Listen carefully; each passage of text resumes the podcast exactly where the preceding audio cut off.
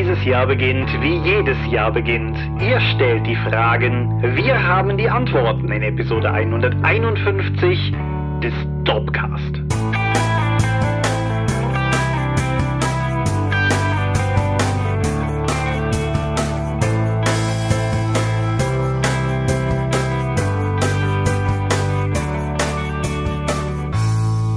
Hi und herzlich willkommen zur Episode 151 des Dopcast. Einmal mehr haben wir uns heute hier versammelt, über Dinge zu reden, die mit Rollenspiel zu tun haben. Und wenn ich wir sage, dann meine ich zum einen dich. Michael Skopje-Mingers. So, mein Name ist Thomas Michalski. Hoi! Ein neues Jahr hatte begonnen. Also schon vor diversen Tagen, aber erste Folge und so. Und wir sind wieder da. Genau, da du ja frecherweise im Urlaub warst, konnten mm. wir halt nicht unseren regulären Rhythmus einhalten, aber du hast auch die Zeit dafür genutzt, die Umfrage von 2019 auszuwerten. Genau, und darüber werden wir heute sprechen. 208 von euch haben daran teilgenommen. Das ist, ha, wenn einer von euch mehr teilgenommen hätte, wäre es das höchste Ergebnis, das wir jemals hatten. Aber es ist äh, trotzdem bemerkenswert, weil beim ersten, das ist die vierte Umfrage dieser Art, die wir machen. Beim ersten Mal hatten wir 208 Teilnehmer, wie dieses Mal auch. Danach ist es kontinuierlich gesunken, immer so um 30, 40 Leute im Vergleich zum Vorjahr. Und dieses Jahr seid ihr hochmotiviert tatsächlich wieder auf den alten Höchstwert hochgeballert was mich, was mich sehr freut. Hört, hört. Ja, sind auch durchaus interessante Sachen bei rumgekommen, denke ich. Und es ist ja auch gleichzeitig wie immer unsere heimliche Ask Me Anything Sonderepisode, weil es ja auch immer die Frage 7 gibt ob es etwas gibt, was ihr uns schon immer fragen wolltet, aber bisher nicht gewagt habt. Und wie immer haben viele von euch diesmal was gewagt und darüber werden wir reden. Genau. Ich weiß nicht, was uns jetzt heute wieder erwartet, in guter Tradition. Thomas hat das als Organisator der Umfrage natürlich sich vorher angeschaut. Ich bin wie immer gespannt, was da noch jetzt rumkommen wird. Genau. Aber in alter Tradition einer Dorpcast-Folge wäre dies der Zeitpunkt, wo wir über Feedback sprechen, was wir aus zwei Gründen nicht tun. Zum einen ist quasi der gesamte Inhalt dieser thematischen Seite dieser Folge Feedback und zum anderen ist die letzte jetzt auch schon wirklich lange her und es erschien uns nicht mehr sinnvoll, da jetzt noch groß drauf zu springen. Kommentare, die ihr geschrieben habt, haben wir aber gelesen.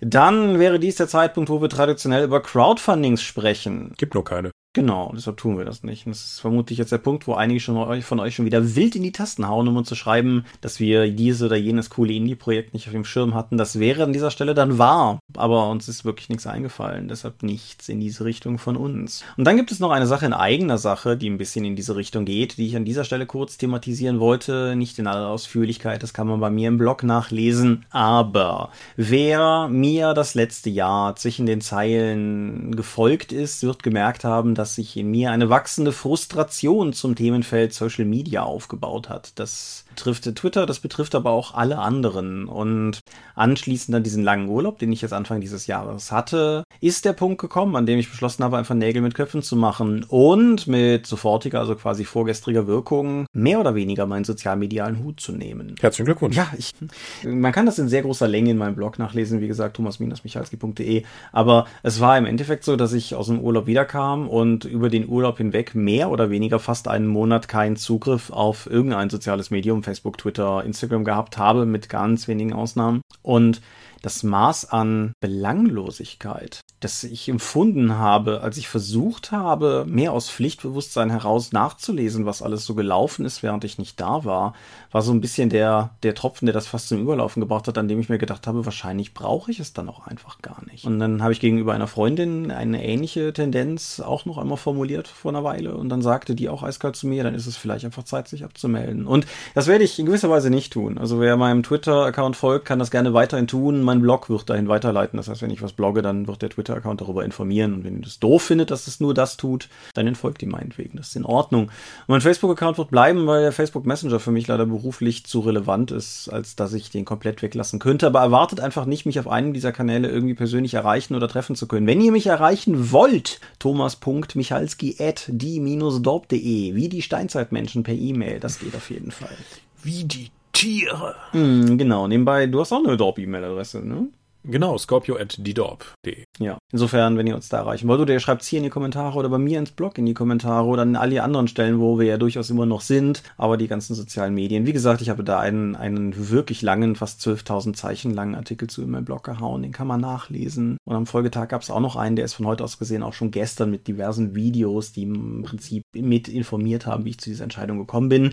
Und informiert seid ihr jetzt auch. Und deshalb reden wir einfach über schönere Dinge. Und schönere Dinge sind zum Beispiel Mini-Mittwochs. Genau, wie angekündigt, will ich ja mehr Inhalte, ich hätte fast wieder Content gesagt, auf die Dorp werfen und was wäre da besser für mich geeignet, als einfach jede Menge Monster zu kreieren. Der Hintergedanke war auch, dass ich jetzt mehr meinen 3D-Drucker nutzen möchte und ja, halt alles, was ich an Miniaturen jetzt so rausdrucke, dann auch mit entsprechenden Werten versehe. Da die in die 5 momentan immer noch die größte Sau ist, die durchs Dorf getrieben wird, ist das eben auch mit den auch relativ einfach umzusetzenden, weil nicht so passgenau wie bei Pathfinder zu analysieren und zu bauenden Gegnern eben auch mit den Werten verdienen die fünf. Nicht nach den abgewandelten von Mystics of Mana, sondern nach den offiziellen Regeln. Genau, es sind irgendwie jetzt schon, ich weiß gar nicht, zwei Folgen, drei, drei Folgen erschienen, richtig? Drei, vier? Drei. Du hast so viele, ein, drei. Hast, du hast schon so viele eingestellt, das ist das, wo ich eigentlich auch darauf hinaus Also wollte. eigentlich schon vier, ne? Oder? Ja, irgendwie so.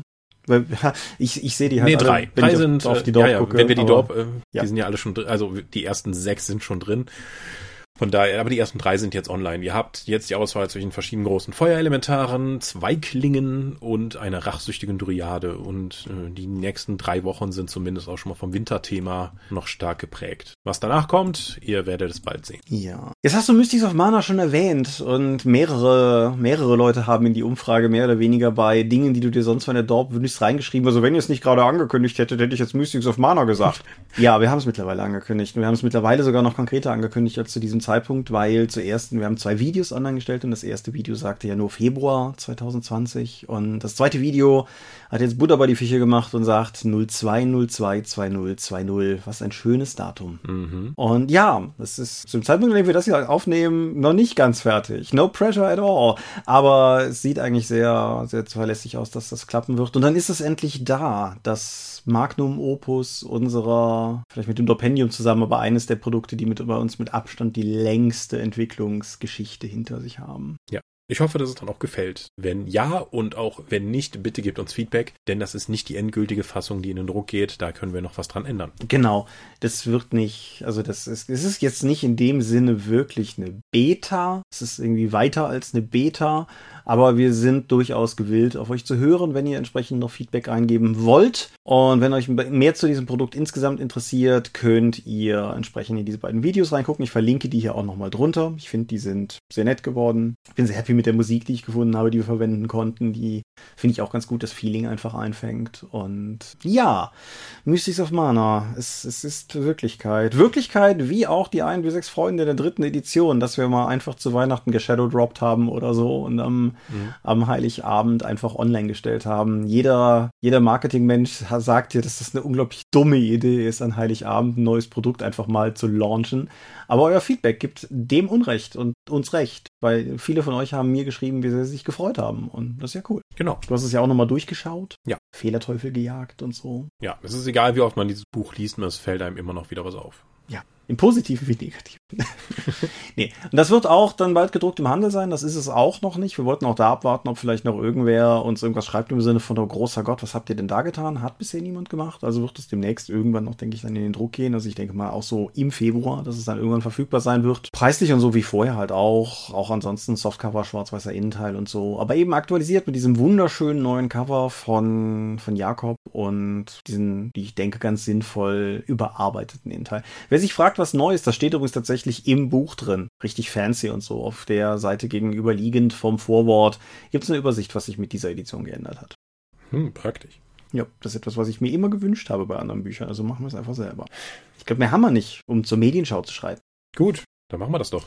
Ein Disclaimer vorweg. Wir haben uns gerade im Vorgespräch darüber unterhalten, worüber wir in dieser Medienschau reden wollen oder worüber nicht. Und da ist ein Medium, das sich gewissermaßen quasi aufdrängt, über das wir beide einfach nicht reden wollen. Nämlich Star Wars Episode 9, Rise of Skywalker. Ja. Unsere Gründe sind unterschiedlich, aber das soll an dieser Stelle gar nicht dargelegt werden. Aber im Kern, im Kern finden sie sich an derselben Stelle wieder, nämlich wir sind des wilden Rumgerantes in alle Richtungen rund um Star Wars einfach überdrüssig. Und das ist ein Chor, in den wir unsere Stimmen nicht auch noch erheben müssen. Und dementsprechend Lassen wir das an dieser Stelle auch einfach. Worüber reden wir denn stattdessen? Womit möchtest du denn anfangen?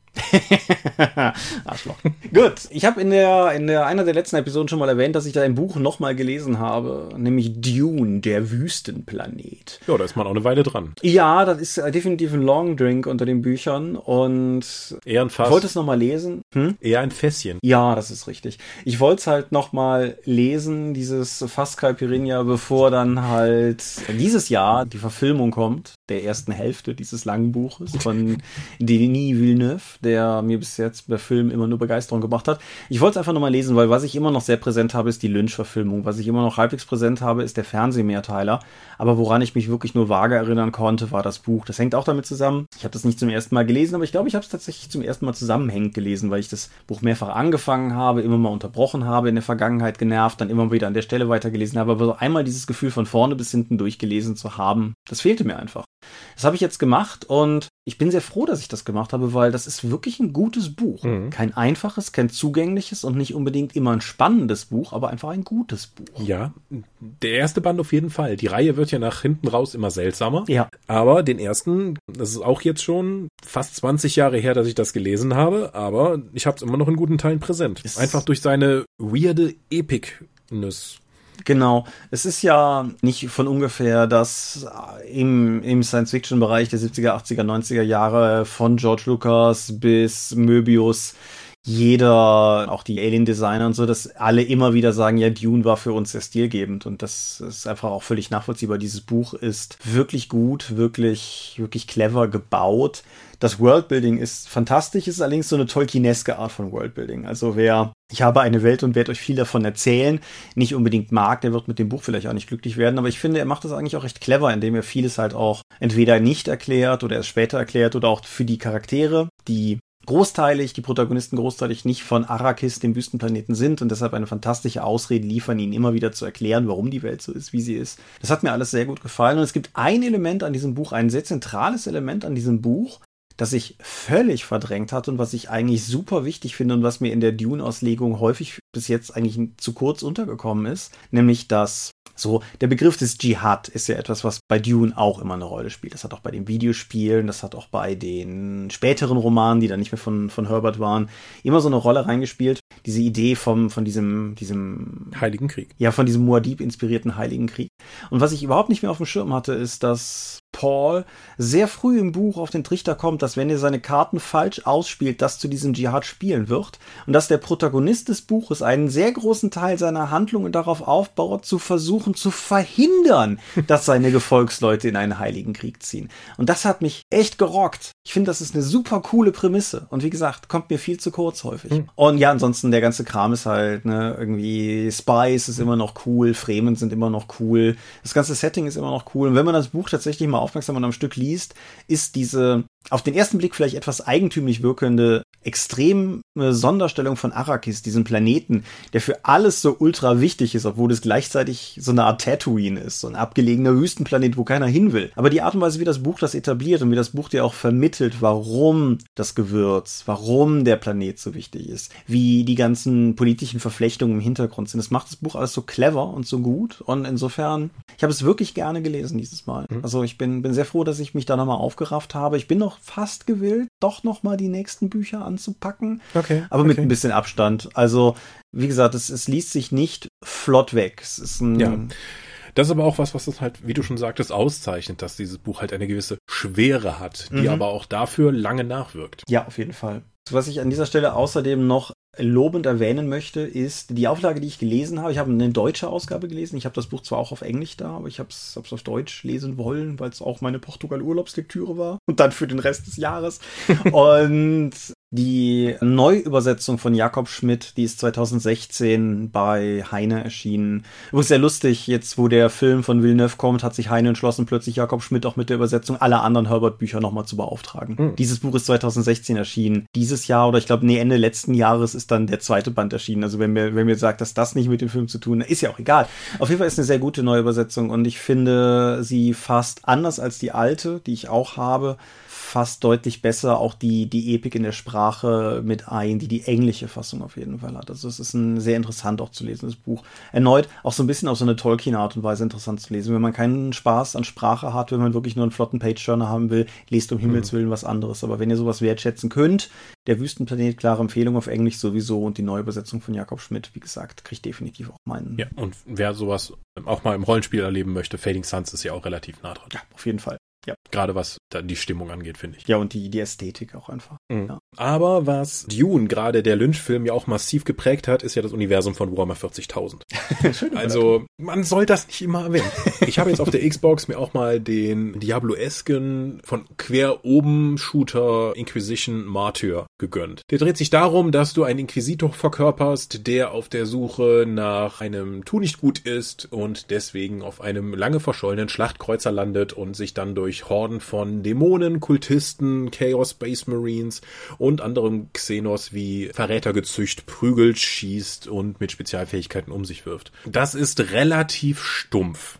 Ich fand es zuerst ein bisschen schade, dass man so ein interessantes Thema wie die Inquisition bei Warhammer 40.000 halt mit einem Actionspiel kombiniert, weil Investigation gibt es da nicht viel. Du kannst in den verschiedenen Leveln findest du immer mal wieder einzelne Textbausteine und Rätsel sind es nicht wirklich, aber dann Audiologs, die nach und nach dann aufgesammelt werden können. Und wenn du alle gefunden hast, ist sozusagen der Questabschnitt beendet. Dann kriegst du extra Erfahrungspunkte, Fertigkeitspunkte und dann kannst du das nächste äh, System dann bereisen. Mhm. Ja, das Spiel ist technisch nicht auf der Höhe.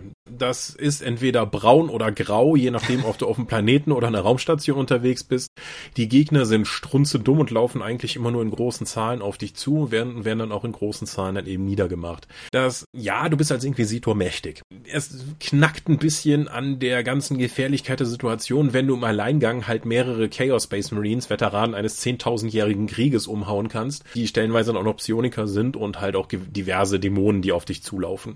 Okay, gegeben, aber es ist halt ein Actionspiel, da muss man gewisse Abstriche machen. Das war bei Warhammer Chaos Bane ja auch so. Ansonsten funktioniert die Ausrüstungsspirale so ein bisschen. Also du findest immer wieder bessere Ausrüstung, höherer Seltenheit. Ich habe mit meinem Inquisitor bin ich ganz lange mit einem Lasergewehr rumgelaufen, das eigentlich 10 bis 12 Level unter meinem eigentlichen Level war, das aber immer noch aufgrund seiner orangen Seltenheit so gut war, dass ich alles damit weggebrannt habe. Und irgendwann hatte ich Granatwerfer und sonstige Späße. Du hast es ja auch mit mir gespielt, mhm. einmal im Koop. Genau, ja. Ja, das war relativ anspruchslos, oder? Du konntest ohne große Einführung dann einfach durchgehen. Ich habe gesagt, hierauf schießt du und dann sind wir durch das Level gelaufen und dann ist alles tot umgefallen. Ja, das ist richtig. Und das mit dem hierauf schießt du ist halt auch zu relativieren, weil im Prinzip schießt du ja einfach auf alles. Genau. Irgendwann, das hat ja Auto-Aim mehr oder weniger und dann hast du halt einen rot umrandeten Gegner. Wenn du auf Schießen gedrückt hältst, dann wird halt immer der nächste dann zerplatscht. Ja, insgesamt, storymäßig ist das auch wirklich schwach, weil hm, es tauchen immer wieder NSCs kurz auf für einen kurzen Abschnitt, dann haben die was zu sagen, dann geht da halt, geht's halt weiter. Du wirst vom Hölzchen aufs Stöckchen gejagt, um möglichst viel zu sehen. Und am Ende gibt's dann halt kein wirkliches Reveal, weil sie keine Setzung fürs Warhammer 40.000 Universum schaffen wollen, das aber eigentlich der Aufhänger der ganzen Story war. Hm. Die Story endet auch relativ offen. Dann haben sie sich aber interessanterweise noch dazu entschlossen, weitere kostenlose DLCs hinterherzuwerfen, die dir nicht nur neue Gegnertypen, sondern auch komplett neue Raumsektoren und ja neue Rassen als Gegner auch geben können und eine Maximalstufe erhöhen und so weiter und so fort. Das ist wirklich ganz nett. Also, dass dann auch noch mal Dark Elder am Ende dazukommen, habe ich nicht so mitgerechnet. Also, auch die Story wird, glaube ich, interessanter, weil sie sehr viel prägnanter und persönlicher dann auch wird. Auch mit einem Space Marine Orden, der in dieser Region eigentlich beheimatet ist, der eine besondere Aufgabe gegenüber der Inquisition hat und der auch ein düsteres Geheimnis hält natürlich wie alles, was in diesem Spiel vorkommt zum Ende hin wird es irgendwie stärker, was schade ist, weil das ist halt das Ende des Spiels und das werden die wenigsten Leute dann noch sehen. Mhm. Interessant ist auch, dass viele der Spielmechaniken, während ich gespielt habe, irgendwann mit einem riesen Inhaltsupdate geändert wurden, weswegen einige der Achievements nicht erreichbar waren. Ja, und wie so ein wildes Deutsch-Englisch-Kauderwelsch hatten, wenn ich mich richtig erinnere, als wir es gespielt haben, oder? Eigentlich habe ich es auf Deutsch gespielt. Als wir dann den Koop-Modus begonnen haben, war irgendwie dann plötzlich alles Englisch. Ich habe es nicht verstanden. Also es ist auch, ab einem gewissen Zeitpunkt ist das Spiel nicht mehr übersetzt worden. Mm, das hat sowieso nur englische Sprachausgabe und deutsche Untertitel und und die sind offensichtlich von verschiedenen Übersetzern bearbeitet worden, die nicht alle Zugriff auf das Glossar hatten, was zu sehr seltsamen Begrifflichkeiten geführt hat, wie zum Beispiel die Freihändlerin, die dich durch die Gegend zieht, ist im originalen Rogue Trader und die ist halt, heißt halt im Deutschen auch abtrünnige Händlerin. Mhm. Hm. Dann gibt es dann noch Energierüstungen, das ist Power Armor, die heißt in der deutschen Version aber eigentlich Servorüstung und so weiter und so fort. Außerdem einige super obskure Begriffe, als irgendwann mit die Dark Elder dann auftauchten, wurde davon gesprochen, dass sie ein Rollkommando gegenüber den Planeten geführt haben. Und ich wusste mit dem Begriff nichts anzufangen. Ich dachte eigentlich, das wäre sowas wie, im Original war es vermutlich die Rating Party. Oh Gott, ja. Und dann, und dann musste ich dann nachschauen, was ein Rollkommando tatsächlich ist. Und das ist eine militärische Eingreiftruppe, die weitestgehend mit Erschießungen beschäftigt ist. Ich bin unsicher, was diese ganzen Begrifflichkeiten angeht. Also die deutsche eine, Was sind wir für eine Kackspezies, die für sowas einen Begriff hat? Aber gut, ja, okay. ja, könnte ich wo einmal 40.000 Inquisition Martyr empfehlen? Meh. Also man muss schon wirklich großer Fan von 140.000 sein, um sich das geben zu können. Ansonsten ist das Spiel eher unterdurchschnittlich, sowohl was die technische Umsetzung wie die Story, wie auch die Item-Motivationsspirale angeht. Ja, ich würde mich dem von dem kurzen Einblick, den ich hatte, anschließen, was Koop betrifft. Ich glaube, das nächste Mal, dass ich da war, haben wir beide zusammen das uralte Streets of Rage gespielt mhm. und hatten hundertmal mehr Spaß, würde ich behaupten, hm. als daran. Insofern. Okay, ich habe auch ein Videospiel gespielt. Und das ist sehr Mystics of Mana thematisch passend. Ich habe I Am Setsuna gespielt. Mhm. Sagt dir, wie das klingt, nicht so viel. I Am Setsuna ist ein Spiel, das 2016 von der Tokyo RPG Factory entwickelt wurde, die wiederum ist eine Tochter von Square Enix. Die Idee war, ein Spiel zu machen, das sich im Großen und Ganzen orientiert an der Art und Weise, wie Japaner-Rollenspiele früher waren. Es hat keine Pixeloptik, aber es ist halt top-down und es hat das Active Time Battle System, was Final Fantasy und Chrono Trigger damals verwendet haben. Für diejenigen, denen das nichts sagt, man handelt im Prinzip rundenbasiert, aber es laufen unten so kleine Balken voll und wenn die voll sind, kann man halt wieder handeln. Die, das Spiel pausiert aber nicht, wenn dein Balken voll ist. Das heißt, du musst durchaus am Ball bleiben und du musst immer, wenn du handeln kannst, möglichst schnell auch handeln, weil ansonsten vielleicht ein langsamerer Gegner doch wieder vor dir dran ist, weil der einfach handelt, während du noch rumtrödelst. Das ist sehr viel hektischer gewesen, als ich das erwartet habe. Das Spiel schenkt dir nicht so viel, habe ich gemerkt. Also ich habe es im Urlaub gespielt, das war auch gut, weil ich glaube, ich hätte im Feierabend nicht unbedingt die Nerven gehabt. Ich hatte mehrmals Phasen, wo ich doch dann eher deftig grinden gehen musste. Aber das Interessante ist, dass wenn, wenn ich das abgebrochen hätte, sagen wir mal nach der halben Spielzeit, hätte ich wahrscheinlich gesagt, nee, lasset lieber. Aber das Spiel durchgespielt habend und zu wissen, wie unglaublich cool und befriedigend und traurig die Geschichte ausgeht, muss ich sagen, ich bin sehr froh, dass ich es durchgespielt habe. Es ist eine, es ist eine coole Geschichte und die, die Prämisse hat mich einfach schon direkt abgeholt. Also zum einen spielt es komplett im Schnee. Damit hat man mich oh. ja eh, ich mag ja Schnee. Aber man spielt hier jemanden, der angeheuert wurde, ein Mädel zu erschlagen, nämlich diese Setsuna. Setsuna wiederum geht aber gerade auf eine Queste. Und das Ziel dieser Queste ist, dass sie stirbt, Aha. weil sie das auserwählte Opfer ist, das dieses Mal in einem fern entlegenen Land einem Tempel dargebracht werden soll und wenn sie da geopfert wird, verhindert das für die nächsten Hömmele Jahre, dass wieder Monster in die Welt kommen. Du denkst dir also als Protagonist, naja gut, dann kann er im Prinzip auch noch begleiten, ich meine, sterben tut sie eh. Und wie das halt so kommt, du lernst dich unterwegs besser kennen, du lernst diesen Charakter, du lernst auch als Spieler diesen Charakter Setsuna einfach deutlich mehr schätzen und während du halt auf der einen Seite dein spannendes Fantasy-Abenteuer hast mit Dungeons und Luftschiffen und bösen Königen und Exil exilierten Königen und allen Tropes, die du so erwartest, hast du halt die ganze Zeit im Hinterkopf, dass dieses super sympathische, nette Mädel, das du da begleitest, am Ende dieser Queste sterben soll. Und das ist halt, das fand ich super schräg. Das habe ich noch nie in einem Spiel so explizit erlebt und das Spiel nutzt das auch ganz gut. Okay. Ich werde dir nicht sagen, ob sie am Ende gestorben ist oder wie die Umstände am Ende sind. Es wird am Ende innerhalb der letzten Stunde nochmal wirklich fucking crazy weird, weil. Das ist ein japanisches Spiel ist. Ja, es, es hat eine gute und befriedigende Auflösung, die meiner Meinung nach auch völlig Sinn ergibt, aber die halt schon also, Alter, das schon, also eine Rollspielrunde würde ich, glaube ich, ziemlich stirnrunzelnd angucken oder aber danach sagen, ist die geilste Kampagne, die sie jemals gespielt haben. Irgendwas dazwischen auf jeden hm. Fall. Es ist grafisch nicht atemberaubend, aber es erfüllt seinen Zweck. Es gibt hübsche Charakterartworks und eine etwas grobe Polygongrafik für den, für den eigentlichen Kram. Ich habe es auf der Switch gespielt, es ist aber auch für PlayStation 4 und Vita, Windows Und ich glaube tatsächlich nicht die Xbox raus. Und ich kann es empfehlen. Also ich hatte meinen Spaß dran. Ich habe irgendwas zwischen 25 und 30 Stunden dran gespielt. Es ist also für ein Japaner-Rollenspiel ein sehr kurzes, nach heutigen Maßstäben. Aber es ist, hat ungefähr den Umfang, den Secret of Mana oder so damals halt auch hatte. Und auch das erfüllt ja durchaus die Zielsetzung des Teams. Und wie gesagt, eine tolle Geschichte, schöne Musik, wunderschöne Atmosphäre, ein cooles Kampfsystem, spannende Gegner und keine Zufallskämpfe, aber definitiv die Notwendigkeit zu grinden. Wer sowas nicht mag, sollte es nicht spielen. Wer damit klarkommt, klare Empfehlungen, cooles Teil. Mhm. Ich habe mir noch einen Film gegeben bei einem Streamingdienst. Ich glaube, es war Netflix, leider nicht Amazon Prime. Kachingo. Oh brauchen dringend mal so einen Netflix-Jingle. Ich habe Ready Player One geschaut. Mhm. So, wir hatten, ich weiß ja nicht, du hattest das Buch gelesen, hast du das Audiobuch gehört? Ich habe das Audiobuch gehört. Nee, ich habe das Buch gelesen und ich habe den Film gesehen. Okay, ich habe das Hörbuch gehört und wir waren ja beide nicht so angetan von der textlichen Vorlage. Mhm. So, jetzt haben wir den Trailer gesehen und haben uns gesagt, ich habe keine einzige Szene daraus wiedererkannt. Mhm.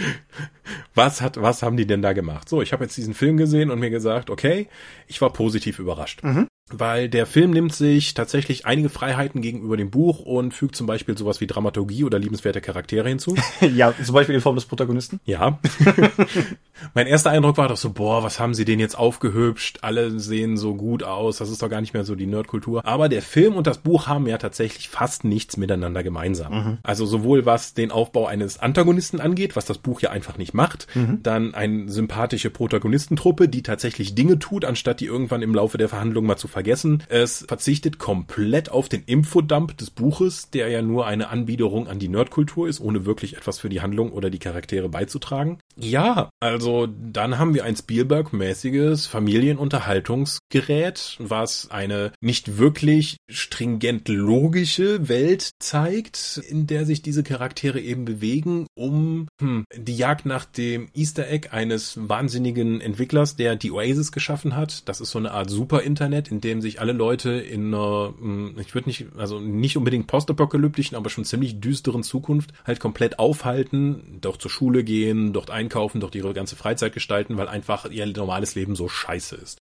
Ja, und der Gründer, der Halliway, ist gestorben, war ein super Nerd und hat irgendwie in der Oasis Easter Eggs versteckt. Und wer die löst, der kann eben dann der Erbe der, der effektiv größten Firma und des größten Unterhaltungskonzerns der Welt werden. Hm, ich finde, der Film suggeriert sogar so ein bisschen des einzig noch Existierenden, weil es gibt ja irgendwie nichts anderes außer. Es gibt halt noch die einzig andere große Firma, die dort gezeigt wird. Die hat es, die hat nur eine einzige Aufgabe, nämlich diese Easter Eggs zu finden, ja. um damit die komplette Kontrolle zu haben. Und die die ganz und das das super Internet, was ja uns allen gehört, dann in eine böse, werbefinanzierte Bezahlfalle zu verwandeln. Das ist ein, einer der bösesten Pläne überhaupt, die ich seit langem im Videospiel gesehen habe. Mhm. Ja, und dann gibt es wirklich eine Abenteuerhandlung, wie sie nach und nach diese Schlüssel finden. Übrigens mehr tatsächlich über Zusammenarbeit und Abenteuer und viel weniger als über ich habe übrigens alle Sachen, die in den 80ern passiert sind, auswendig gelernt in meinen 15 Lebensjahren, mhm. wie es im Roman war. Ja, es wirkt stellenweise sogar schon ein bisschen banal, weil ja dieses Team von tatsächlichen Fachleuten, die in, für den Konzern dran arbeiten, es halt nicht schaffen. Diese Easter Eggs, die anders als im Roman ja auch schon am Anfang zumindest eines bekannt ist, wie man das zu lösen hat. Und unser netter Protagonist schafft es halt. Ja, und dann haben die halt ihre Abenteuerhandlung und finden die Sachen und dann gibt es viele emotionale Elemente mit Popkulturreferenzen und am Ende ist eigentlich alles gut. Und dann der vorletzte Satz des Films hat für mich so viel relativiert, wie viel Unterhaltung ich vorher in dem Film rausgezogen habe. Mhm. Der vorletzte Satz ist nämlich so, hey, wir machen die Oasis jetzt dienstags und donnerstag zu, damit die Leute in der realen Welt nochmal wissen, was wirklich wichtig ist. Du blödes, selbstsüchtiges Arschloch von Protagonist. Nur weil du jetzt eine Freundin hast und mit der rumknutschen willst, gehst du nicht in, also wie eben gesagt, die Oasis ist das zentrale Element der gesamten Welt, über das die Bildung, die Freizeitgestaltung und die gesamte Wirtschaft läuft. Wenn du heute auf der Welt dienstags und donnerstags das Internet abschaltest, damit die Leute mal was anderes machen, haben wir Chaos. Chaos und Krieg. Wenn du das in einer Gesellschaft machst, die komplett darauf angewiesen ist, bricht alles zusammen das war so noch am Ende, nachdem eigentlich diese, dieser nette Unterhaltungsfilm gelaufen ist, nochmal so einen erhobenen Zeigefinger mir ins Gesicht zu strecken, dass man doch gefälligst auch mal was anderes machen soll, finde ich im Kontext des Films und des Settings sehr seltsam. Weil effektiv haben die Leute damit Dienstag und Donnerstag auch schulfrei und müssen nicht zur Arbeit. Denn was sollen sie machen? Alles läuft in dieser Oasis halt. Was sollen, äh, sollen sie Müll sortieren in den Schrottbergen vor der Stadt, wie es im Film gezeigt wird? Naja gut, hm. ich könnte jetzt argumentieren, dass wir auch ein zweitägiges Wochenende haben. Aber ja. ich, ich, weiß, ja. ich weiß, was du meinst. Es ist ein, ein erhobener Zeigefinger, der an diesen Film ein wenig problematisch nur anschließt oder so. Ich, ich, ich kann völlig nachvollziehen, wo das herkommt. Ich habe zu Beginn der Folge da meinen Teil zu gesagt, Ja. aber ja, es, es kommt in dem Film, es kommt halt auch einfach, es ist so ein Nebensatz. Mhm. Ich könnte mir sogar vorstellen, dass du es irgendwie sinnvoll verkaufen könntest, wenn du es halt irgendwie thematisieren würdest in einem Sequel, das hoffentlich niemals kommt. Aber du hast völlig recht. Also an der Stelle wirkt es auf jeden Fall sehr Mhm. fragwürdig. Aber insgesamt freue ich mich, einen Film gefunden zu haben, der besser ist als das literarische Vorbild. Ja, ich kann mich da nur anschließen.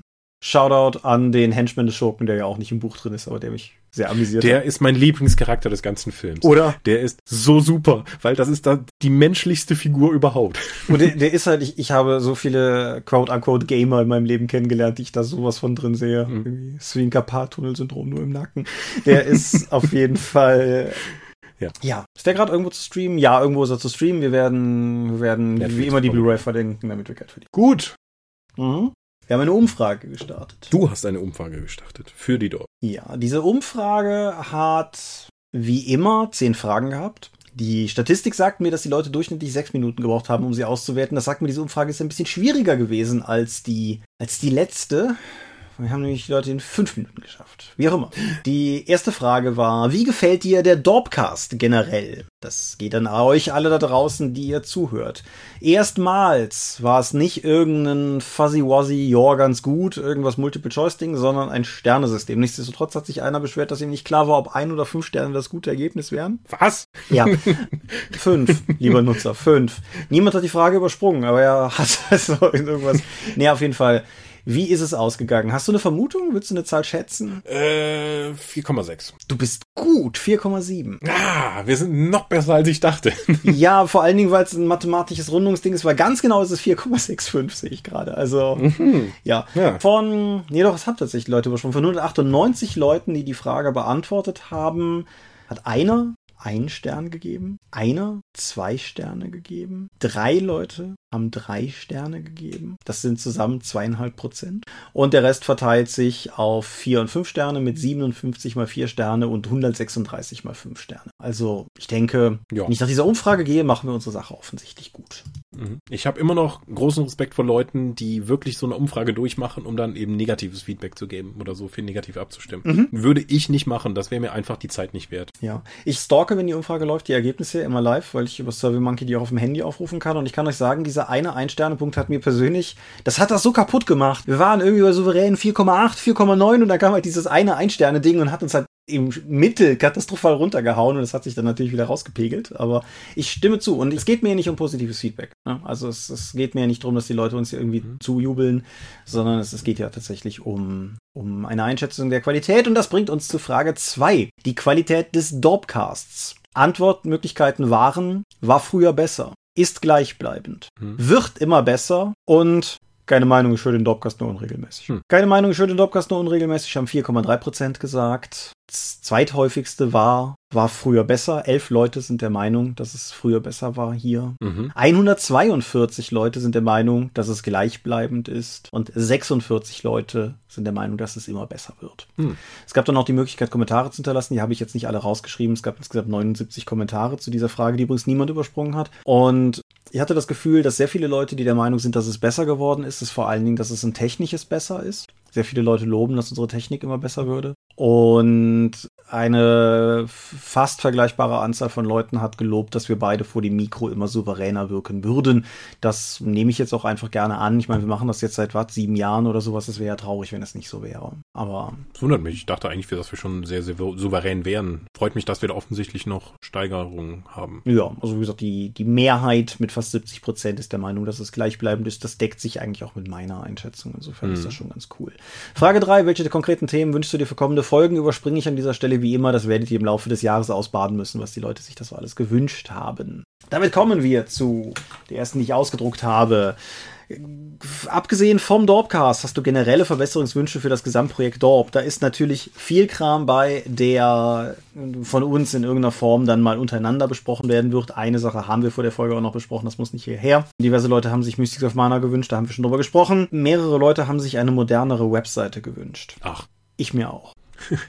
Inwiefern? Zum Beispiel, dass die Dorp nicht mobile optimiert ist in keiner Weise. Hm. Wenn du, was weiß ich, zum Beispiel einen WordPress-Blog meinst oder die Drakon-Webseite oder sowas über das iPhone oder ein anderes Handy aufrufst, kriegst du halt eine angepasste Version, die für eine fetter Finger auf kleinem Display-Benutzung optimiert ist. Die Dorp ist halt eine klassische HTML-Webseite. Also ist es nicht, ne, aber bedient sich wie eine klassische alte Webseite, auch auf dem Handy und das ist definitiv ausbaufähig. Außerdem ist das Backend der Dorp, das betrifft euch natürlich nur bedingt, aber das weißt du zumindest auch, das Backend der Dorp nicht das intuitivste, das jemals programmiert wurde. Also insofern. Ich melde mich mit einer Fehlermeldung an. ich kann dazu nur sagen, dass der Tom da tatsächlich ein Auge drauf hat und wenn alles gut läuft, das bin ich, der auf den Holz klopft. Und wenn alles gut läuft, dann kriegen wir vielleicht dieses Jahr tatsächlich was bewegt, aber ich verspreche euch nichts, aber es ist bemerkt. Ein Nutzer wünscht sich Termintreue von uns. Das finde ich ulkig, weil wir ja fast keine Termine bekannt geben mehr. Mhm. Das Einzige, was halt manchmal verrutscht, ist der Dorpcast. Vielleicht ist das gemeint, aber ich fürchte, das wird nicht rauszukriegen sein, weil manchmal halt einfach. Also wir sind ja überraschend selten krank, wenn es um Dorpcast geht. Ja, das ist richtig. Aber du machst ja Urlaub. Ja, ich weiß. Schlimm genug. Ja. Ja. Übrigens, ich habe das. Ansonsten kriegen wir das hin. Das habe ich übrigens auch nicht rausgeschrieben. Sehr viele Leute haben sich sehr explizit nicht wieder so viele Con-Episoden gewünscht. Ja, ja, das haben wir auf jeden Fall den Ruf gehört und auch selber schon festgehalten vorab. Ja. Ja, ja. Der nächste Punkt, den ich markiert habe, ist, jemand wünscht sich mehr Bilder von Michael. Wieso Bilder? Wenn er schwul wäre, wäre er genau mein Typ. Herzchen. Danke. Und das ist lieb. Und mal eine Dorpcon im Süden. Also, das waren seine beiden Wünsche. Ähm, es, eine Dorpcon im Süden. Wir haben nur eine Dorpcon. Ja. Die ist da, wo ihr wohnt.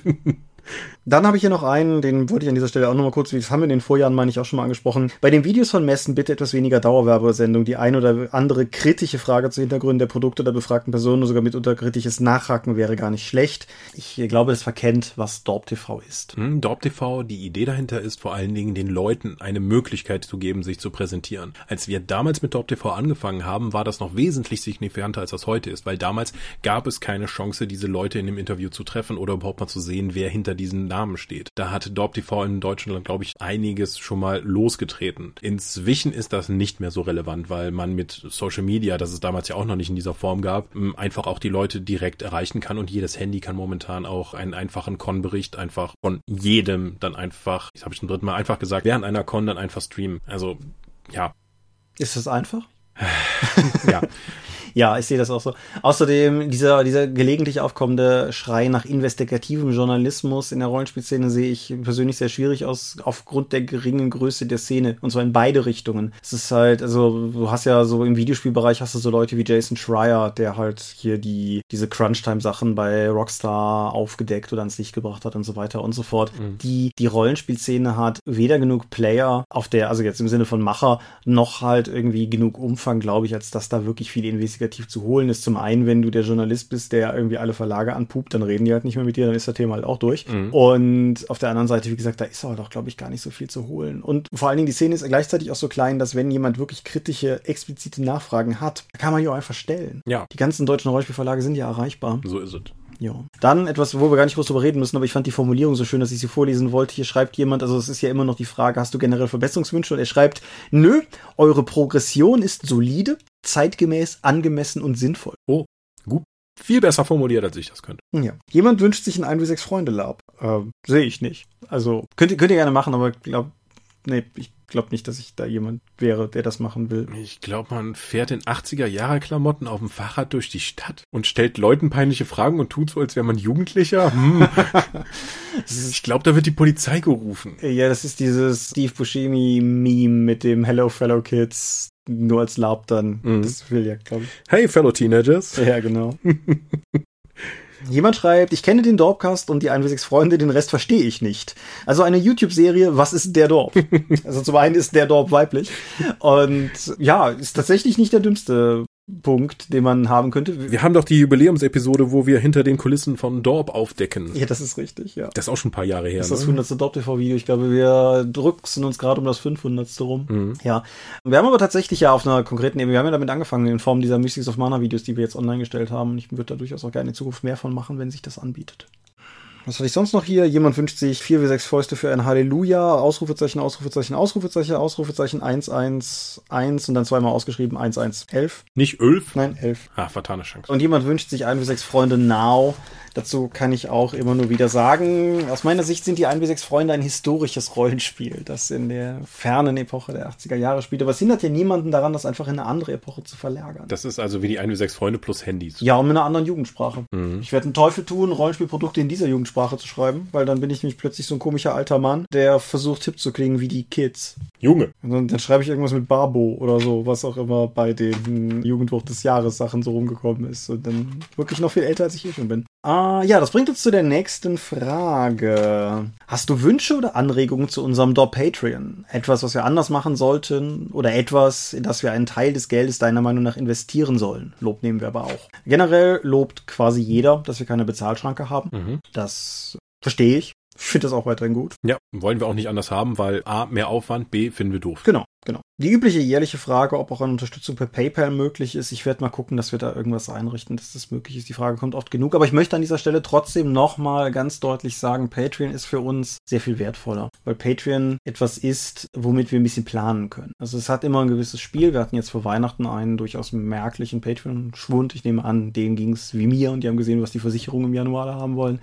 Aber nichtsdestotrotz, es, es ist für uns halt zu einem gewissen Maße planbar. Diese Einmalzahlungen sind cool und wir freuen uns dann natürlich natürlich auch. Aber das ist halt, das ist dann halt Geld, das wir dann haben und ausgeben können, wohingegen das Patreon-Geld ist etwas, etwas ist, womit wir planen können. Beispielsweise Mystics of Mana, ich glaube, das kann man guten Gewissens sagen, wird rein von den Buchverkäufen her niemals Break-Even erreichen können, so viel wie wir da reingebuttert haben. Über Patreon war es halt möglich und so ist es halt dann ein wirklich schönes Spiel geworden und dafür ist es halt sehr wertvoll. Aber ich werde trotzdem mal gucken, dass die Leute, die wirklich wollen, nicht immer gezwungen sind, uns anonym Bargeld auf der Feenkorn in die Hand zu drücken, sondern dass sie da entsprechend auch eine Möglichkeit haben. Dorp Rollenspiel Let's Plays. Also mal abgesehen davon, dass ich das Dorp-Rollenspiel nicht Let's Playen wollte. Wie ist denn da generell deine Meinung zu? Let's Plays könnte ich mir grundsätzlich vorstellen. Hatte ich auch schon mal angeregt, dass ich dafür in die Eifel komme und dass wir dann einfach das Ding durchziehen mit der Dorp. Ich habe keine Ahnung, wie das Dorp-Rollenspiel funktionieren soll. Ja. Also das ist ja eigentlich kein Spiel zum Spielen, sondern eine Satire auf Rollenspiele und einige der Macher dahinter, das ziemlich in die Jahre gekommen ist. Das tatsächlich zu spielen, ist mutig. Ja, das, das Dorp-Rollenspiel spielen ist wie zu Architektur tanzen oder so.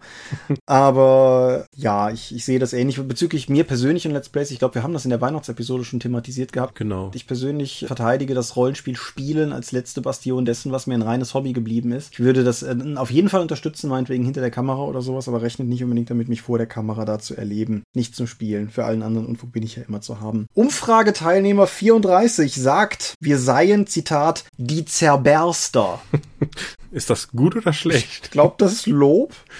Okay. So, ja. Umfrageteilnehmer 34 ist übrigens auch ein guter Vorname. Ja, das ist richtig. Seine beiden Cousins, die Umfrageteilnehmer 46 und 56, finden beide, dass wir unser Patreon-Geld durchaus weiterhin für Koks und Nutten raushauen können.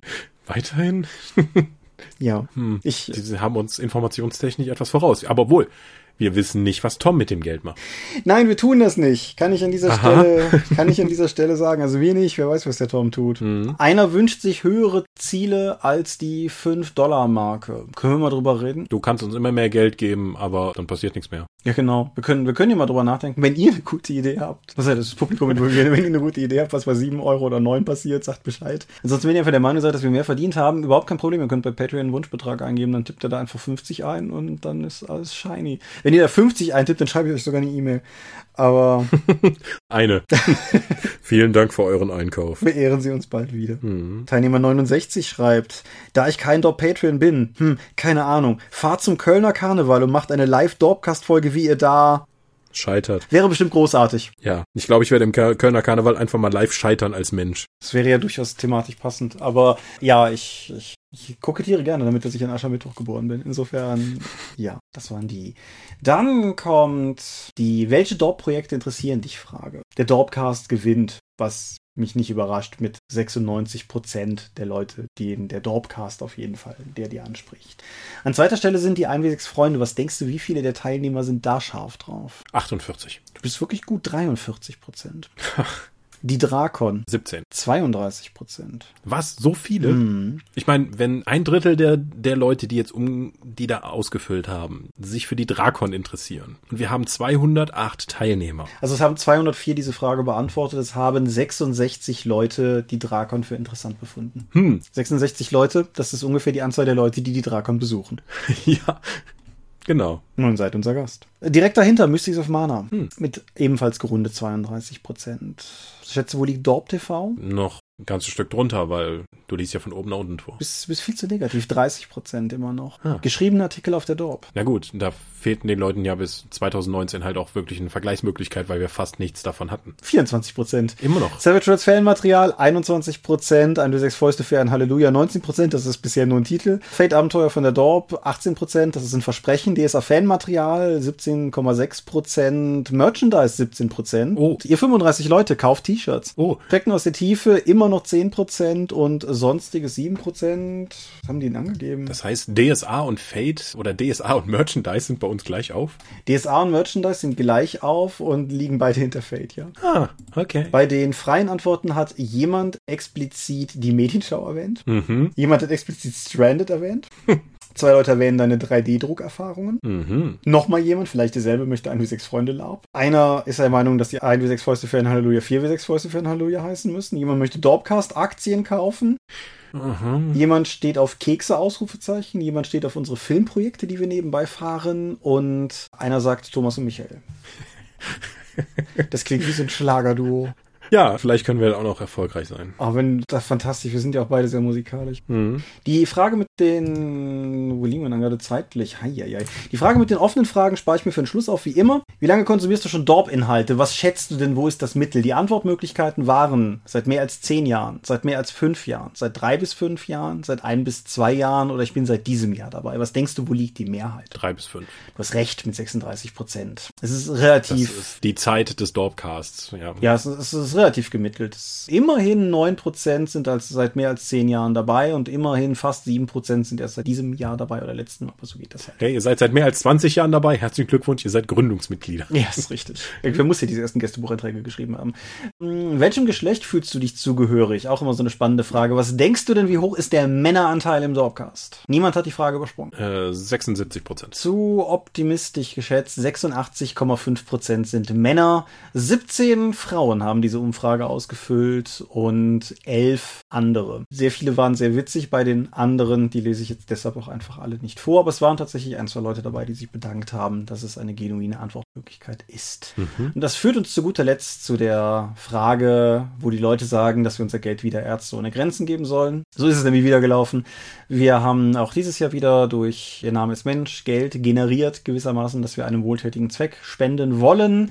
Die Antwortmöglichkeiten oder die Wahlmöglichkeiten für euch waren dieses Jahr wieder Ärzte ohne Grenzen, das bischöfliche Hilfswerk Miserior, das Deutsche Rote Kreuz, die UNO-Flüchtlingshilfe und Pro Asyl. Und erneut mit fast 50 Prozent der Stimmen ganz klar vorne ist Ärzte ohne Grenzen. Dementsprechend werden die Médecins Sans Frontières auch dieses Jahr wieder von uns Geld bekommen. Ich kann zu meiner Schande gerade nicht sagen, wie viel. Irgendwas über 100. Oh, Ja, durch nett. die- Vielen Dank. Ja, vielen Dank. Über 100 durch die physische Variante von den Namens Mensch, die hat halt nochmal viel bewegt. So, und damit kommen wir zu einem Punkt, für den wir viel zu wenig Zeit übrig haben, nämlich Dinge, die uns die Leute konkret gefragt haben. Ho. Halten wir uns also ran. Fangen wir mit was Seichtem an. Würdet ihr nochmals das Hobby zum Beruf machen? Nein. Okay. Doch, ich würde es tatsächlich tun. Ich würde meinem früheren Ich vielleicht ein paar Takte dazu sagen wollen, auf was er sich da einlässt, aber ich würde das durchaus wieder tun. Einer, das lese ich nicht in ganzer Gänze vor, weil das eine sehr lange Frage war, wünschte sich an dieser Stelle, dass wir mehr Richtung Rollenspielphilosophie machen, weil er wohl recht angetan war von den Exkursen, die wir in so eine Richtung bisher gemacht haben. Nehme ich gedanklich gerne mit. Drei oder fünf Leute, ich bin mir gerade unsicher, es war was Ungerades, haben sich explizit gewünscht, dass wir nicht über Gott und den verdammten Stein reden dieses Jahr. Das können wir nicht versprechen. Irgendwer hat gefragt, kann Gott einen Stein erschaffen, der ihn heben kann? Wie viele Rollenspielbücher habt ihr zu Hause stehen? Kann ich nicht sagen. Sind zu viele. Ich kann es auch nicht sagen. Ich besitze irgendwas knapp über 3000 Bücher. Da sind die Rollenspielbücher mit dabei. Aber ich kann die nicht sagen. Also es ist, sie sind der kleinere Teil, der deutlich kleinere Teil. Ändert sich halt auch jeden Monat Ach, das ist in die eine oder andere Richtung, von daher. Nee, bei mir ist das immer nur eine Richtung. Also ich habe hier mehrere Umzugskartons jetzt schon zur Seite gestellt mit Kram, den ich loswerden möchte, weil ich einfach Platz brauche. Die Wohnung ist voll. Es geht nicht mehr. Ich muss, ich muss Sachen verkaufen. Ja, ich kenne das Problem, aber ich bin, bin froh, dass es mir derzeit nicht mehr, nicht mehr gegeben ist. Kurze Fragen. Star Wars oder Star Trek? Stargate. Gute. Aber nein, ich bin auf jeden Fall eher Star Trek-Fan. Okay, Star Wars in meinem Fall. Edward oder Jacob? Was für eine zwielichtige Frage. Das kann ich nicht beantworten. Dafür fehlt mir eine Datengrundlage, um diese Frage beantworten zu können. Ich habe nur das erste Buch gelesen, da kommt Jacob quasi nicht vor. Aber ich möchte auch nicht mehr davon lesen. Dementsprechend kann ich auch nicht viel mehr zu sagen. Habt ihr Haustiere? Nein. Nope. Was ist euer Lieblingsgenre und Lieblings, eure Lieblingsabenteuerart? Wechselständig. Ja, würde ich auch sagen. Ich habe da, glaube ich, keinen Favoriten. Ich find, komme immer wieder zu Detektivkram zurück, aber ich habe auch irgendwie noch anderen Sachen durchaus Spaß. Reiseabenteuer sind auch immer awesome. Nehmt ihr bei der Dorp auch Projekte und Ideen anderer Leute auf? Wir schaffen ja nicht mal unsere eigenen. Ich würde das auch tatsächlich vor allen Dingen verneinen. Mhm. Wenn ihr, wenn ihr zu einer unserer Reihen was habt, also wenn ihr beispielsweise ein 1 bis 6 Freunde Abenteuer schreiben wollt, meldet euch gerne bei mir, da können wir drüber reden, aber wenn ihr ein eigenes Rollenspiel gemacht habt, nee, da sind wir die falschen Ansprechpartner für. Ey, warum so selten Coffee Clutch? Es passiert halt nichts genug Interessantes in der Rollenspielszene, dass wir da drüber reden können. Nichts genug Interessantes und gleichzeitig Kleines. Zur gleichen Zeit. Das, ja, ja, völlig richtig. Mhm. Wie spricht man Legacy aus? genau so. Ja. Seid ihr wieder auf der CCXP oder hat sich das ab 2020 erledigt? Großes Fragezeichen. Hat sich erledigt. Ulysses? Also meines Wissens nach sind wir nicht offiziell von Ulysses dort. Nee, von Ulysses sind wir nicht dort. Von der Dorp aus weiß ich nicht, ob wir einen Stand haben werden, ob wir vielleicht zumindest einen Tag da auftauchen. Ich weiß es einfach noch nicht. Keine Ahnung, wie die Planung inzwischen von denen aussieht. Ja. Lakritz oder Marzipan? Marzipan. Ja, würde ich, würde ich unterschreiben. Wie stellt ihr euch das Rollenspiel mit eigenen Kindern vor? Wow. Das ist so eine abstrakte Frage für mich und so weit weg, dass ich da auch leider nicht drauf, genug drauf antworten kann. Ich habe ja nicht mal mit anderen Kindern, also den einmal mit den mit dem Sohn und seinen Freunden meiner Vermieterin gespielt. Ansonsten habe ich wenig Erfahrung im Spielen mit Kindern und das mit den eigenen Plagen zu machen, kann ich hier gar nicht sagen. Ich meine, selbst wenn ich jetzt anfangen würde, sind hier immer noch ein paar Jahre davon entfernt. Ja. Ich ich möchte auch einfach keine Kinder. Das ist ein Thema für wann anders und woanders, aber ich, ich, es ist kein Szenario, was ich in irgendeiner Form in meiner Zukunft sehe. Die nächste Frage fand ich aber wirklich cool. In meinem Berufsleben als Ingenieur habe ich mich oft gefragt, ob meine Arbeit die Welt irgendwie besser macht, beziehungsweise kritischer formuliert, brauchen wir das alles wirklich? 5G, Elektrofahrzeuge, Smart Home, immer leistungsfähige Smartphones und so weiter. Ist die Frage nach dem Nutzen eurer Arbeit für euch relevant? Und falls ja, wie steht ihr dazu? Tja, wir kriegen ja immer direkt ein, also für unser, sowohl für unsere berufliche Arbeit wie auch für unsere Fanarbeit hier über die Dorp gibt es ja zum Beispiel diese Umfragen, wodurch wir immer relativ nah dran sind bei den Kunden beziehungsweise bei unseren Fans, die uns dann darüber auch sagen können, was das für uns, was das für das Leben bedeutet. Und tatsächlich kriegen wir immer wieder Zuschriften, wo wir selbst überrascht sind, wie relevant das ist, was wir tun für viele Leute. Ja, ich denke vor allen Dingen, wir haben das hier oft genug thematisiert. Wenn ihr dem Dorpcast seit vielen Jahren folgt, habt ihr uns durch viele Tiefen begleitet, persönliche jeweils. Und ich für meinen Teil habe sehr stark auch mittlerweile einfach selber gemerkt, wie sehr andere Podcasts für mich ein massiver Happy Place sind, den ich manchmal einfach brauche, um da Zuflucht zu finden. Genauso wie gute Bücher oder Videospiele oder Filme oder irgendwas in der Art einfach Zufluchtspunkte sind. Und wenn mit dem ganzen Unfug, den wir hier machen, wir auch nur einem pro beliebigem Zeitintervall irgendwie die Möglichkeit geben, aus einer schwierigen Alltagssituation mal für eine Weile aussteigen zu können, durchatmen zu können und sich vielleicht einfach auch nur für eine Stunde und zehn Minuten so ein bisschen den Kopf freispülen lassen zu können, dann finde ich, hat sich das bereits gelohnt. Und das ist auch im Prinzip meine Antwort. Ich glaube, wir brauchen Ärzte und Polizisten, die sind viel wichtiger als wir, aber wir brauchen auch Eskapismus. Ja, ich finde, Eskapismus sollte man nicht als Wert unterschätzen. Einfach den Leuten auch eine Gelegenheit geben, einfach aus ihrem gewöhnlichen Leben zu entfliehen und halt eine Stunde mit einem Podcast oder ein paar Stunden mit einem Buch oder mit einer Rollenspielrunde halt einfach mal abschalten zu können, ist so wichtig für den Rest seines Lebens. ja. ja da hat man auch einen Mehrwert geschaffen. Passend dazu, welche Podcasts hört ihr selber? Vor allen Dingen Tabletop-relevante Podcasts und Videospiel-Podcasts, also vor allem mit starkem Fokus auf Stay Forever. Ja, Stay Forever ist auch bei mir ein starker und bei mir, das klang auch, glaube ich, schon oft genug durch. Easy Allies, amerikanische, ehemals die Game Traders Leute, heute halt selbstständig mit Easy Allies, haben diverse Podcasts, von denen ich fast alle höre und die sind definitiv mein Happy Place. Und ansonsten, wer sich für den allgemeinen Irrsinn der Welt, also vor allem der technischen Welt interessiert, Hello Internet ist ein sehr spannender Podcast, wenn man da reinfindet. Der ist ein bisschen krude, aber den kann ich sehr empfehlen. Wie ist es, reich und berühmt zu sein? Keine Ahnung. Ja, wüsste ich auch gerne. Wahrscheinlich anstrengend. Vermutlich, ja. Letztes Jahr habe ich Blödsinn zitiert, dieses Jahr lasse ich das wieder. Danke, Nutzer 17. Warum tut ihr euch das an? Lange Denkpause, weil es halt für uns auch so eine Form von Eskapismus gegenüber dem Alltag ist. Mhm. Also zumindest für mich würde ich sagen. Es ist eine Möglichkeit, es ist ein Projekt, das mir Spaß macht. Ich habe jetzt auch gemerkt, seitdem ich im beruflichen Umfeld mehr Verantwortung abgegeben habe und auch mich aus den Rollenspielreihen zurückgezogen habe, habe ich viel mehr Spaß wieder daran, selbst Sachen zu schreiben und zu generieren und lasse auch das auf der Dorp dann eben aus. Mhm. Kann ich, kann ich alles unterschreiben. Plus, wenn man es weiterfasst und zum Beispiel mit auf meinen Blog bezieht oder sowas, ich, ich glaube nicht, dass ich Weisheit mit Löffeln gefressen habe und ich habe in meinem diesjährigen Neujahrsgruß explizit Leuten gesagt, dass sie sich auch von mir nicht unbedingt was sagen lassen sollen, aber ich habe durchaus meine Sicht auf die Welt und ich glaube halt manchmal einfach Dinge mitteilen zu wollen, in der Hoffnung, dass Leute daraus lernen können und das spielt halt auch mit rein, weniger jetzt bei der Dorp, aber ebenso insgesamt. Zurück zu wirklich wichtigen Fragen. Werden wir Ostern wieder Schnee haben? Auch hier fehlt mir eine Datengrundlage, um das voraussagen zu können. Kommt drauf an, wo. Ja, also ich nehme an, also hier in der Eifel. Irgendwo, bestimmt. Hier in der Also, Eifel sehe ich Chancen, Ostern ist früh genug. Ha, das ist eine gute. Seid ihr glücklich und zufrieden mit eurem Leben oder könnte etwas besser sein? ja, mehr geht immer, ne? Es war schon mal schlimmer. Also, ich will mich nicht zu sehr beschweren. Nee, ich bin, ich bin tatsächlich eigentlich recht zufrieden, muss ich sagen. Also, wie du schon sagst, mehr geht immer, aber ich kann eigentlich derzeit echt nicht klagen. Wäre der Dorpcast anders, wenn ihr Frauen wärt? Wenn ich eine Frau wäre, wäre ich zwangsläufig in einem anderen Erwartungsfeld und anderen Gesellschaftsnormen erzogen worden. Deswegen gehe ich auch davon aus, dass ich eine andere Person wäre. Dann wäre auch der Dorpcast anders, ja. Jo, da kann ich mich anschließen. Wieso Scorpio? Da bin ich mir selbst nicht mehr so sicher. Ich glaube, es geht auf die Simpsons-Episode mit Hank Scorpio zurück. Es kann aber auch einfach sein, weil ich das Not-Logo von Command Conquer so toll fand und das war einfach dieser Skorpionschwanz. Dann habe ich mich dann auf Scorpio dann als Nickname, den man ja in Video, jede Menge Videospielen und den im damals dann aufkeimenden Internet dann benutzen musste, dann für Scorpio entschieden. Obwohl ich GDI gespielt habe. Ne? Ja, ich, ich, ich auch. Ich bin ein ganz schreckliches GDI-Kind. Mhm, Also wir haben, mein, mein Bruder und ich, wir haben ja dann immer geteilt. Also ich habe die Autobots gespielt, er die Decepticons. Ich hatte GDI, er Not. Er war immer der Böse von uns beiden. Command Conquer Alarmstufe Rot? Hm, haben wir das später dann auch noch mal zusammen? Ich weiß es schon gar nicht mehr. Da haben wir da wahrscheinlich dann die Alliierten. Ja, sowas bei mir auch. Du musstest ja nicht mal die CD teilen. Nee, das ist richtig, ja. Als Einzelkind. Ja, es ist, ist völlig richtig. Command Conquer 2 hatte man nicht zwei CDs. Ist ja völlig egal. Woher kommt eigentlich die Rivalität mit euren Podcast-Erzfeinden? Die essen unsere Kekse. Wir haben schon Leute wegen weniger äh, zerstört. Würdet ihr den Dorpcast auch bis in die Rente betreiben? Wenn wir das körperlich und geistig hinbekommen und uns jedem alle lassen, warum nicht? Ich bin sicher, Staffel 50 wird langsam lustig, wenn wir dann auch so. Ah, ja. 15. Wir haben Staffeln? Nee, wir haben halt Jahre. Ich, ich glaube, der 346 Podcast sind die einzigen, die Staffeln haben. Die planen ja aber auch. Ja, gut. Warum kommt Michael immer so grummelig rüber in Klammern, was ich sehr sympathisch finde? Weil ich so bin. Kann ich bestätigen. War auch schon immer so.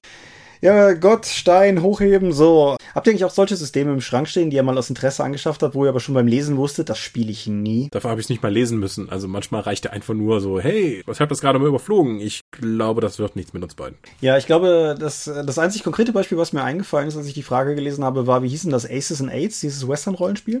Mit der Trefferschablone, die du irgendwie auf den Mannequin legen musstest. Ja. Das habe ich bei, damals bei Roland bestellt, tatsächlich mit der Annahme, dass das was wäre, was ich, wo ich voll Bock habe, drauf das zu spielen. Und ich finde immer noch, dass es ein sehr gutes Rollenspiel ist, aber ich habe das gelesen und habe gedacht, nope, einfach nope. Darf man hier grillen? Wenn hier die Drakon ist, ja. Im Cast bitte nicht. Ich finde die nächste Frage so super, weil sie sich nicht darauf bezieht, aber sich so schön darauf beziehen lässt, nämlich, warum sollte ich? Also bitte nicht im Dorpcast grillen, das versperrt nur die Untertitel. Ja, genau. Was sind eure Lieblings-Rollenspiel-Peripherie-Produkttypen? Rollenspiel-Peripherie-Produkttypen ist ein geiles Wort. Was sind eure Lieblings-Rollenspiel-Peripherie-Produkttypen? Passende Würfel, passende Würfel für das entsprechende Rollenspiel, dann Kartensets oder auch sowas wie Bennies und Chips passen zum jeweiligen Setting. Absolute Kleinigkeit hilft aber tatsächlich bei mehr in das Setting reinzukommen. Ähm, ansonsten der passende Spielleiterschirm, damit man auch weiß, woran man ist. Und was ich inzwischen tatsächlich sehr zu schätzen gelernt habe, sind Spielbretter, also Würfelbretter zu entsprechenden Spielen. Ich habe immer noch keins, aber ich denke durchaus darüber nach, das mal zu ändern. Also mein Hexenwürfelbrett nutze ich auch jetzt immer fürs Tabletop. Das ist absolut top. Ja, wo war ich denn gerade? Wie läuft eigentlich Michaels Training für das neue Filmprojekt? Sollte da nicht dieses Jahr auch was kommen? Ha, ja, sollte, ist aber momentan erstmal im, im Produktionslimbus. Wir drehen allerdings Morat und die Karte von Cartagena, ein Spin-off zu Xoro und Hilde, das eben unseren liebsten Lieblingsschurken Morold wieder zutage fördert und einen anderen Schurken, den man gar nicht mehr glaubte, wiedersehen zu dürfen. Das kommt vielleicht dieses Jahr, wenn alles gut geht. Xoro 2, Ja, der nächste Xoro-Teil kommt immer im nächsten Sommer. Genau. Und ich denke, ein Jahr nach dem nächsten Xoro-Teil kommt dann auch Format Dorp. Ja, bis dahin habe ich es mit dem Training nicht so nicht so eilig. Drei Leute fragen nach unserem Beziehungsstatus. Unverändert. Ja, unverändert Single. Und ich, einige dieser, dieser Frageformulierungen klangen so, so mitleidig. Das ist, also zumindest in meinem Falle durchaus auch zum gewissen Maße bei Choice. Ich, Ja, deswegen, ich finde den Begriff Single irgendwie so negativ besetzt, als würde ich irgendwie nichts dagegen tun können. Ich bin halt alleinstehend, weil Ja. Men Menschen sind anstrengend. Wenn wir Produkte erschaffen, was ist bei der Erstellung eines Produktes unsere Lieblingsphase? Mehr der Anfang, die Ideen Ideenphase, der Mittelteil, wo die eigentliche Arbeit im Projekt stattfindet, oder das Ende, um zu sehen, wie es bei den Leuten ankommt? Da die meisten unserer Projekte nur aus dem ersten Teil bestehen, würde ich glaube ich auch den am, weil das ist da, man schmeißt die ganze Zeit Ideen rumherum, man sagt, hey, tolle Idee, wie wär's, wenn wir so und so machen? Ja, das ist noch viel besser. Da macht total Spaß und dann fängt irgendwann die Arbeit an und dann ist der kreative Teil, wo man noch lustig auf einer Con zusammensitzen kann, dann erstmal vorüber. Dann muss man tatsächlich was aus diesen Ideen dann ausarbeiten und da sterben eigentlich schon die meisten Projekte. Ja. Und daher würde ich sagen, die Ideenphase ist immer am spannendsten. Da hat man auch immer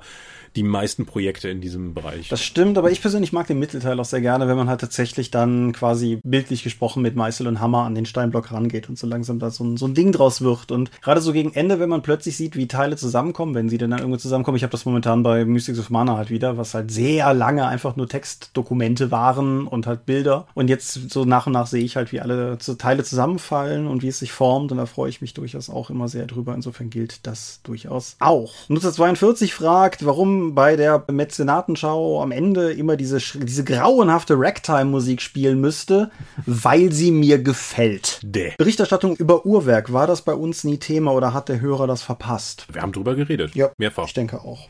Ausgehend davon, dass ihr schon so lange den Dorpcast macht und ausgehend davon, dass ihr mit ein bis sechs Freunde eine Affinität für Hörspiele habt, wann produziert ihr mit diesen Stimmen endlich ein Hörspiel? Wir hatten mal eins für die ein bis sechs Freunde geplant. Das- das war damals schon eher eine eher wüste Idee. Wenn wir in dem aktuellen Umfeld diese zu veröffentlichen, wäre reiner Selbstmord.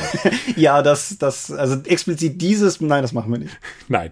Ansonsten haben wir keine Hörspielprojekte in Planung, nein. Nicht von der Dorp aus. Ich habe mit einem Kumpel Gerard ein Hörspiel in langer Bearbeitung Hallo Anne geheißen, aber das ist noch weit davon entfernt, fertig zu sein. Aber man, es ist noch nicht tot, es ist noch nicht tot. Wenn ihr eine Zeitmaschine hättet und mit eurem heutigen Wissen eure 19- bis 20-jährigen Pendants Karriere- und Lebenstipps zum Beispiel glücklich werden geben könntet, was hätten sie anders machen sollen? Was sind das hier alles für essentielle Fragen auf unser Leben? Es wird doch jedes Jahr schlimmer, habe ich das Gefühl. Wir müssen weniger Personality hier in diesen Dorpcast reinbringen. Die Leute interessieren sich zu sehr für uns. Entspannter an Dinge rangehen, weil das meiste kann man sowieso nicht ändern. Also warum sich anstrengen? Ach, ja. Ja, nee, ich, ich, ich hab, ich hab da, ich hatte ja, ich habe ja einen gewissen Zeitvorteil, weil ich wusste, dass die Frage kommt und ich muss ganz ehrlich sagen, nö, ich würde, glaube ich, gar nichts ändern wollen. Ich würde möglicherweise mir sagen wollen, dass eine Menge Scheiße auf mich zukommt, aber so ist Leben halt. Und insofern, nö, passt schon. Kann der liebe Thomas bitte zwei andere philosophische Fragen, Stichwort Gott und der schwere Stein im Dorp, stilgerechten erklären? Ja, kann er bestimmt, aber nicht diese Folge, weil wir sind schon zu spät dran. Ich, ich hol das nach, versprecht. Woher kommt eure Freundschaft mit dem Esker Podcast oder ist die inzwischen beigelegt? Ich weiß nicht, ob das ein Vertipper war, aber ja, das steht hier.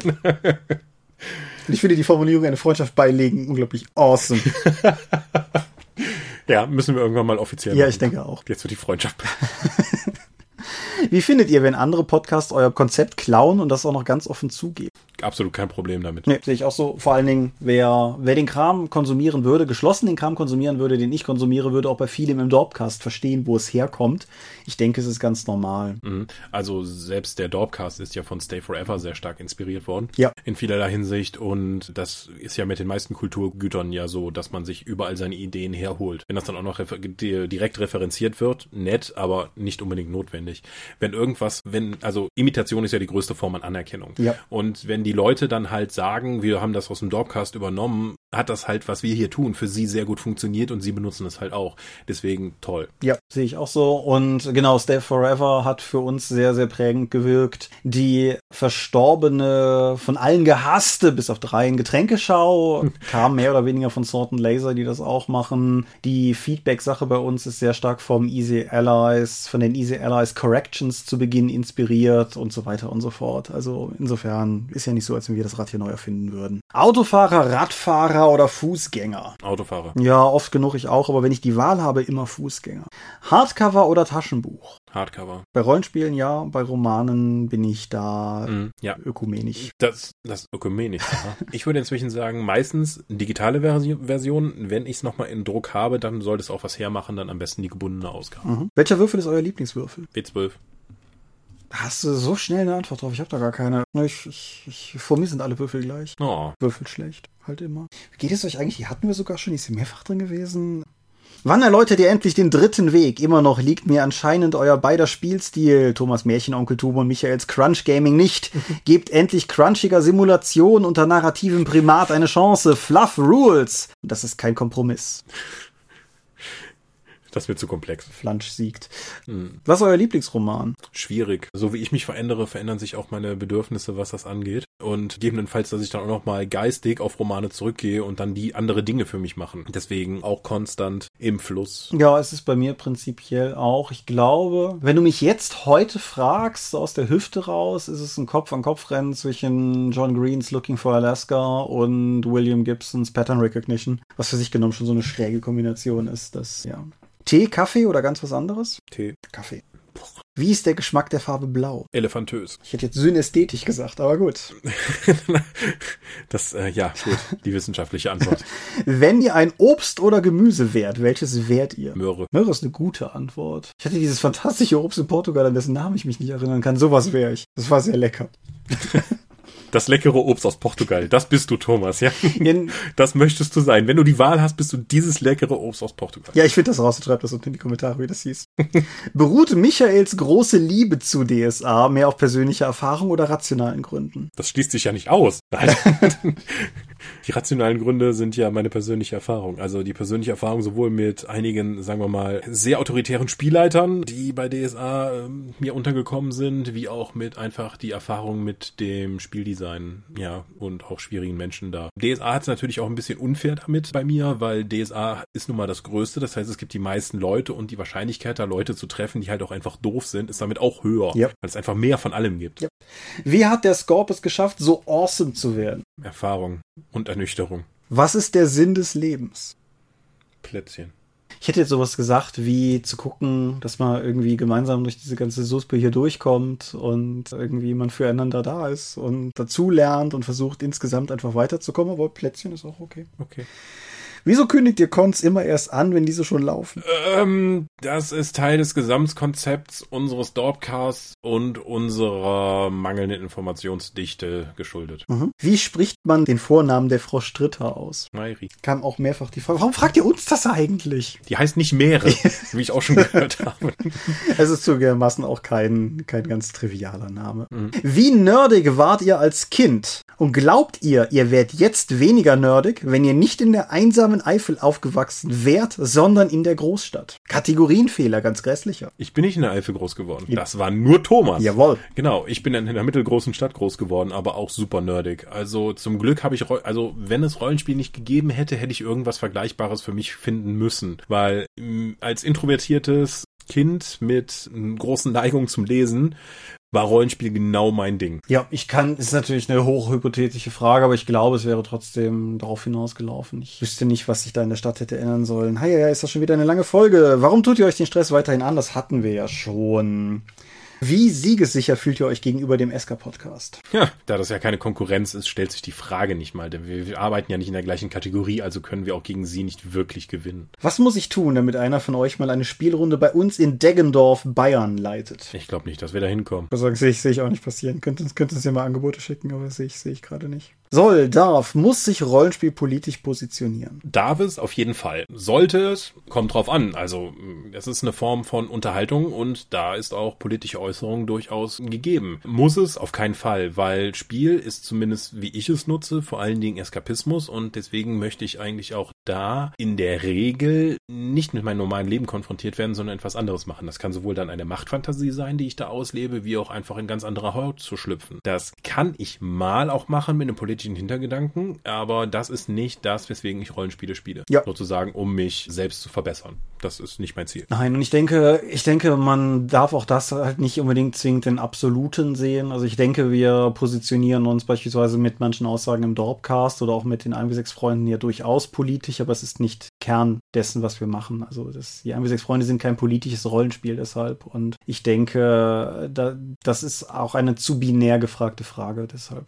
Damit haben wir nur noch eine übrig. Wie seid ihr mit dem Projekt Dorp eigentlich zufrieden? Und bitte keine Steinsdiskussion mehr. Ich denke, gerade jetzt mit meiner neu gewonnenen Freizeit und der Energie durch die Umstellung in meinem Job kann ich jetzt auch im Jahre 2020 nochmal wesentlich mehr Energie auf die Dorp setzen, was auch noch bei mir nochmal meinen Hobbyaspekt eigentlich verstärkt und dann auch zu einer größeren Freude führt mit dem Hobby. Endlich wieder schreiben zu können und auch kreativ sein können, gerade was diese Monster-Sachen angeht und dann noch vielleicht noch anderen Kram, der kommt, mhm. denke ich, dass im Jahre 2020 nochmal einiges mehr mit der Dorp geht, als das noch 2019 der Fall war. Und ja, ich sehe dem sehr positiv entgegen. Ja, und ich denke auch da, wo wir sind, können wir sehr zufrieden sein. Zum einen, weil ihr sehr zufrieden seid. Das haben wir in dieser Folge ja nun weitestgehend dargelegt. Und wir haben das 1 bis 6 Freunde Grundregelwerk in der dritten Edition endlich raus. Mystics of Mana wird jetzt nächste Woche von euch aus gesehen erscheinen. Und damit haben wir alleine schon mal zwei große Sachen durch. Wenn wir es dieses Jahr dann noch schaffen sollten, Geist, nicht Geist, Geistergarn unterlunken. Also davon soll es auch eine zweite Auflage geben, aber quasi unverändert nur mit aktualisiertem Design. Es ist das Buch allzeit bereit, wenn wir den nächsten Abenteuerband dann noch rauskriegen und vielleicht noch ein paar von den geplanten Fate-Abenteuern. Dann bin ich rundum zufrieden, wenn man bedenkt, dass das ja nun wirklich ein ein, ein Wochenend- und Feierabendprojekt ist, halte ich uns durchaus für erfreulich umtriebig und mhm. ich bin auch eigentlich insgesamt auch sonst, also die Resonanz zu Dorp TV ist gut und mhm. nochmal an dieser Stelle einen fetten Dank an unsere Patreon-Unterstützer, ohne die es halt so auch nicht möglich wäre und nee, ich denke, das ist schon durchaus cool, so wie es ist. Und natürlich auch durchaus cool, dass wir trotz unserer hauptberuflichen Arbeit in der Rollenspielszene den Kram trotzdem weiterhin machen können, weil Ulysses könnte jetzt auch ein Arbeitgeber sein, der sagen würde, nee, ich will nicht, dass ihr in eurer Freizeit quasi in derselben Branche tätig seid. Wenn ihr da tätig seid, dann macht das doch gefälligst für uns. Aber so ist es halt nicht. Im Gegenteil, das war ja, war ja nie eine Frage. Und insofern ist das ja auch sehr schön. Hast du noch was? Nö. Irgendwas Weltbewegendes, was du den Leuten mitteilen willst? Nö, das mache ich, wenn im Blog. Was das viel bessere Format ist als Social Media. da schließe ich mich an und wir sind die Dorp. Wir sind euch heute keine Antworten schuldig geblieben und findet uns unter www.die-dorp.de. Dort bringen wir neben dem Dorpcast auch Rollenspiel-Downloads zu eigenen und fremden Systemen. Manchmal veröffentlichen wir sie als Buch. Dorp TV berichte vor allem von Cons und Messen unter youtube.com slash die Dorp. Wir haben kleidsames Merchandise. Den Dorp Shop gibt es unter getshirts.com slash Dorp. Wir sind auf rspblogs.de, Facebook und Twitter. At die Dorp geht an den Tom. Meine Webseite gibt es unter thomas-michalski.de. Wir veranstalten die Drakon, die kleine und sympathische Pen Paper Convention in der Eifel, das nächste Mal vom 17. bis 19. April. Die offizielle Webseite dazu gibt es auf drakon.de und möglich wird das alles durch eure fantastischen Spenden auf Patreon. Paywalls gibt es keine. Die Infos warten auf patreon.com slash die Dorp. Ja, vielen Dank für eure tollen, intelligenten Fragen. Wir haben etwas überzogen, aber so ist das eben zum Start von 2020. Wir werden noch besser werden für euch. Ich denke auch. Ich bin guter Dinge, dass das ein awesome awesomes Jahr wird, Entschuldigung, deutsche Sprache, und blicke voller Freude auf die Dinge, die es uns bringen wird und ab nächster Woche dann auch wieder mit einem normalen, knackigen, fantastischen, adjektivistischen Thema. Tintig. Bis denn, vielen Dank und tschüss. Zyklopische Grüße, adieu und ciao, ciao.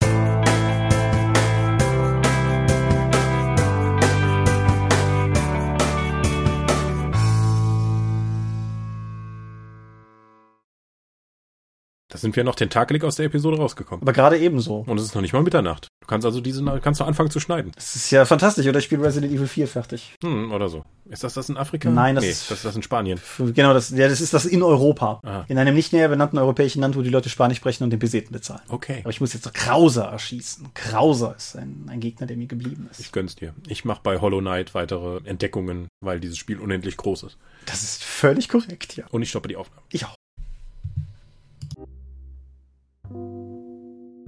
Wie immer möchten wir euch an dieser Stelle für eure großzügigen Spenden auf Patreon danken, denn nur durch eure Unterstützung ist dieses Projekt in der heutigen Form möglich. Und unser besonderer Dank gebührt dabei wie stets den Ones, also jenen, die uns pro Monat 5 Euro oder mehr geben.